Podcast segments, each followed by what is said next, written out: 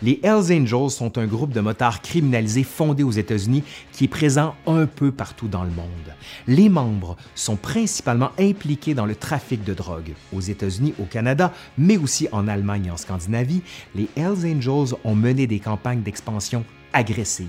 Ceci a provoqué des conflits sanglants contre d'autres groupes de motards criminalisés, dont les Bandidos.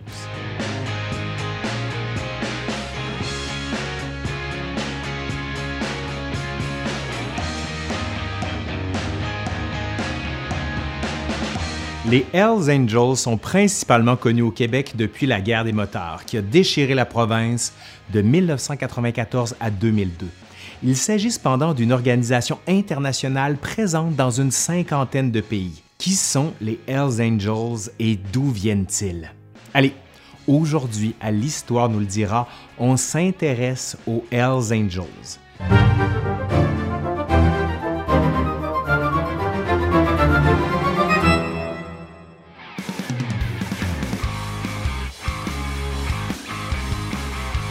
L'organisation des Hells Angels est hiérarchisée. Les membres titulaires sont au sommet de la pyramide. Eux seuls ont le droit de porter l'emblème du club sur leur blouson sans manches, d'où leur nom en anglais de full patch ou de patché. Juste en dessous d'eux, on retrouve les prospects c'est-à-dire les membres potentiels. Ils doivent être parrainés par un membre titulaire et être sous probation pendant une période pour pouvoir en devenir un eux-mêmes l'intégralité des membres du chapitre doit être en accord pour que quelqu'un monte les échelons. En dessous, on retrouve les gens associés au club et les amis du club. Ce système de parrainage assure la solidarité entre les membres. La défense de l'honneur des Hells Angels est aussi centrale pour les membres. Ils ne sont pas qu'un club social et les membres sont impliqués dans des activités criminelles plus ou moins violentes. Il s'agit principalement du trafic de drogue, mais aussi du préusurier et de proxénétisme. Les Hells Angels sont fondés en 1948 à San Bernardino, en Californie. Les premiers membres sont des vétérans de l'armée américaine. Le nom de Hells Angels vient d'un escadron de Flying Tigers. Il s'agit de bombardiers américains actifs en Chine durant la Seconde Guerre mondiale. Ce nom a probablement été repris d'un film de 1932 produit et réalisé par Howard Hughes. Un vétéran de l'escadron, Arvid Olsen, était un proche des fondateurs du club. Il n'a jamais rejoint les Hells Angels, ni personne d'autre de cet escadron d'ailleurs.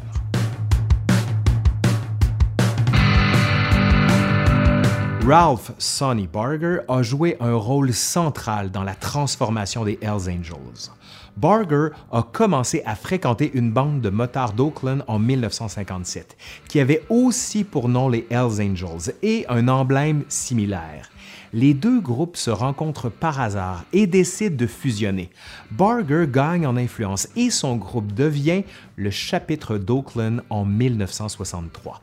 Il prend la direction de l'ensemble des Hells Angels. Barger impose des règles strictes et s'assure de contrôler les autres groupes.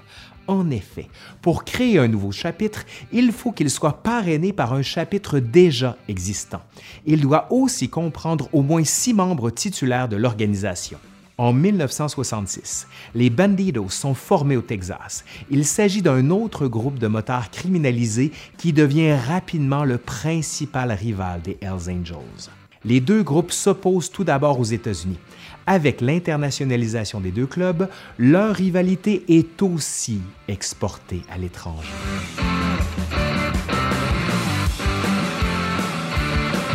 Au départ, les Hells Angels sont surtout consommateurs de stupéfiants, notamment de PCP.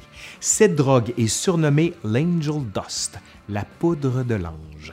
À la fin des années 1960, ils deviennent des trafiquants. En 1967, durant le Summer of Love, ils deviennent les principaux pourvoyeurs en LSD des hippies de San Francisco. La méthamphétamine devient ensuite le produit phare des Hells Angels. Il leur permet de faire des profits assez importants. Les Hells Angels jouissent à leur début d'une réputation relativement bonne. Ils sont vus comme des rebelles, des gens vivant en marge de la société. Cependant, cette réputation change à la fin des années 60.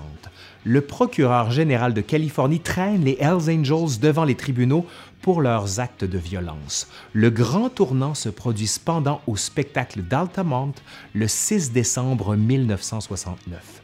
les Rolling Stones décident d'organiser un immense spectacle où plus de 300 000 personnes sont présentes.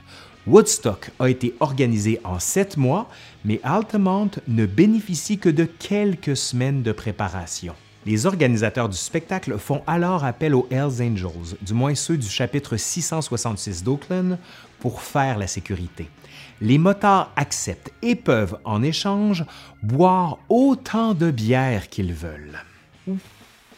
Durant la prestation des Stones, les choses dérapent. La foule tente de trop s'approcher de la scène et les Hells Angels la repoussent à quelques reprises.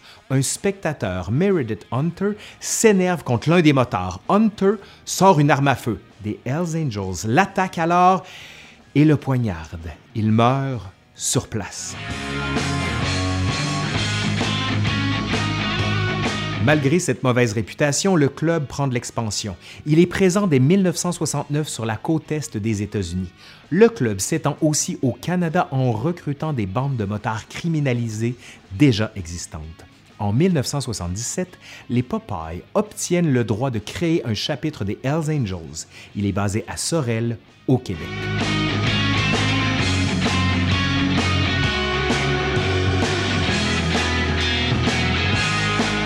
En 1979, le tueur endurci Yves Apache Trudeau fonde un autre chapitre à Laval. Ce chapitre acquiert une mauvaise réputation et ses membres consomment la cocaïne qu'ils devaient vendre et auraient volé de l'argent à un autre chapitre. En 1985, cinq Angels de Laval sont convoqués à une réunion du chapitre de Lennoxville. Ils sont abattus d'une balle dans la nuque, puis leurs corps sont jetés dans le Saint-Laurent. Ça, c'est considéré comme très violent, même pour les motards criminalisés. Devant ce massacre, deux motards criminalisés ont une réaction allant à l'opposé qui va influencer la scène criminelle au Québec. Il s'agit de Salvatore Casetta et de Maurice Momboucher. Tous deux faisaient partie d'un gang de motards suprémacistes blancs, les SS. Casetta est dégoûté par la violence des Hells Angels. Il décide de former son propre groupe, les Rock Machines. Mom Boucher est plutôt impressionné par les Hells Angels et décide de les rejoindre. Mom Boucher gravit rapidement les échelons. Il fonde un chapitre nomade au Québec qui est sans attache géographique. Il cherche à étendre son influence sur l'Ontario en 1994. Caseta est arrêté avec 11 tonnes de cocaïne. Les Rock Machines perdent leur chef et leur membre le plus important. Mom Boucher décide d'établir le monopole des Hells sur la vente de drogue à Montréal. C'est la guerre.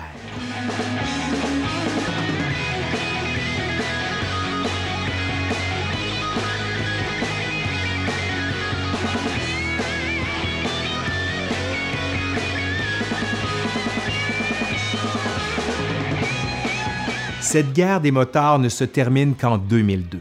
Les Hells Angels sont alliés avec le clan Risuto de la mafia montréalaise et les Rock Machines avec les Bandidos. Les comptes varient, mais le conflit fait 126 morts et 9 disparus, dont 9 innocents. Il y a aussi eu 135 tentatives de meurtre et 84 incendies criminels. Les attentats à la voiture piégée deviennent le symbole du conflit. La mort du jeune Daniel Desrochers le 9 août 1995 indigne l'opinion publique. Le jeune de 11 ans jouait dans la rue lorsqu'une explosion lui enlève la vie. En réaction, le gouvernement crée l'escouade Carcajou, formée de différents corps de police. En 1997, le Parlement canadien promulgue une loi anti-gang. Il devient illégal de faire partie d'une organisation criminelle. En septembre 2000, le journaliste Michel Auger, spécialiste des affaires criminelles et du crime organisé, est victime d'une tentative d'assassinat. Paradoxalement, Momboucher devient une célébrité. Il est même applaudi par la foule en 1998 lorsqu'il assiste à un match de boxe et certains spectateurs lui demandent même un autographe. Boucher, comme plusieurs motards, néglige la portée de la nouvelle loi anti-gang. L'opération Printemps 2001 menée par l'escouade Carcajou s'en prend au chapitre nomade des Hells Angels. À ce moment, 10 kilos de cocaïne sont saisis, ainsi que 120 kilos de marijuana, 2,7 millions de dollars américains et 8,6 millions de dollars canadiens l'opération amène un méga procès en 2002. La condamnation de Mom Boucher à la prison à perpétuité met fin au conflit. La police surveille de près les motards criminalisés et mène régulièrement des opérations contre eux, comme ça a été le cas en 2009 avec l'opération Shark. Tous les chapitres des Hells Angels sont saisis et 111 des 113 membres de l'organisation sont alors arrêtés. Les Hells Angels s'étendent en Europe dès les années 1970 et 1980. En France, le premier club est fondé en 1981 sous l'égide de Loulou de Crimée. Il devient ensuite chef des Hells Angels de France. Le club a huit chapitres en France aujourd'hui. Les groupes les plus agressifs en dehors du Canada et des États-Unis sont basés en Allemagne et en Scandinavie. L'expansion agressive des Hells Angels sur ces territoires durant les années 1990 dérange les autres clubs de motards criminalisés, principalement les Bandidos. La volonté des Hells Angels de contrôler le marché de la drogue en Europe du Nord provoque une guerre avec les Bandidos et leurs alliés de 1994 à 1997. L'apogée du conflit survient lorsqu'un prospect des Bandidos tire avec une arme anti-tank sur le quartier général des Hells Angels à Copenhague. Bilan deux morts, 17 blessés. Le Parlement danois vote une loi anti-gang en 1997. Au début des années 2000, la police danoise procède à des arrestations massives des Hells Angels et des Bandidos.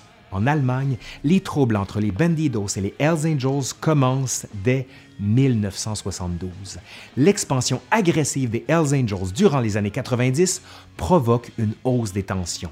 De véritables affrontements ont lieu à partir du milieu des années 2000 et au début de la décennie 2010. Les Hells Angels sont un groupe de motards criminalisés fondé aux États-Unis qui est présent un peu partout dans le monde. Les membres sont principalement impliqués dans le trafic de drogue. Aux États-Unis, au Canada, mais aussi en Allemagne et en Scandinavie, les Hells Angels ont mené des campagnes d'expansion agressives. Ceci a provoqué des conflits sanglants contre d'autres groupes de motards criminalisés, dont les Bandidos. Allez, c'est fini pour aujourd'hui. Merci à Simon Dagenet qui a contribué à cette capsule. Si ça vous a plu, ben dites-le nous, faites un pouce par en l'air, faites un like, euh, bref, commentez, partagez.